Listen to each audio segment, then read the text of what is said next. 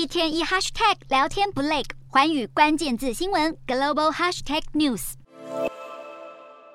中国开放民众出国旅行，却成为了各个国家的迫切问题。现在，南韩也在三十号跟进对中国旅客的入境管制。明年二月底前，所有从中国到南韩的旅客，在登机前跟降落后都要强制 PCR 检测。如果是外国籍旅客抵达南韩 PCR 后，要在机场指定空间现场等待筛检结果；如果是南韩公民，也得到住家附近的卫生所筛检，而且要在家等待结果出炉。同时，来自中国的航班一律只降落首尔仁川机场，南韩也同步暂停班机增加，限缩短期观光签的数量。中国旅客在登机前还要在网络登记 Q code 入境资料。同样拉紧中国旅客管制的日本，先前连冲绳往来香港的直飞航班都会受影响。在遭到冲绳的观光业者强烈反弹后，现在日本稍稍松绑，同意只要机上没有在七天内到过中国内地的乘客，就还是能直飞冲绳那霸跟北海道新千岁等等机场。有别于很多地方，泰国是少数向中国大开国门的国家，而且泰国政府还考虑要免费帮国际旅客打新冠疫苗。政府掐手算一算当地的疫苗成本跟每个旅客的平均在地消费，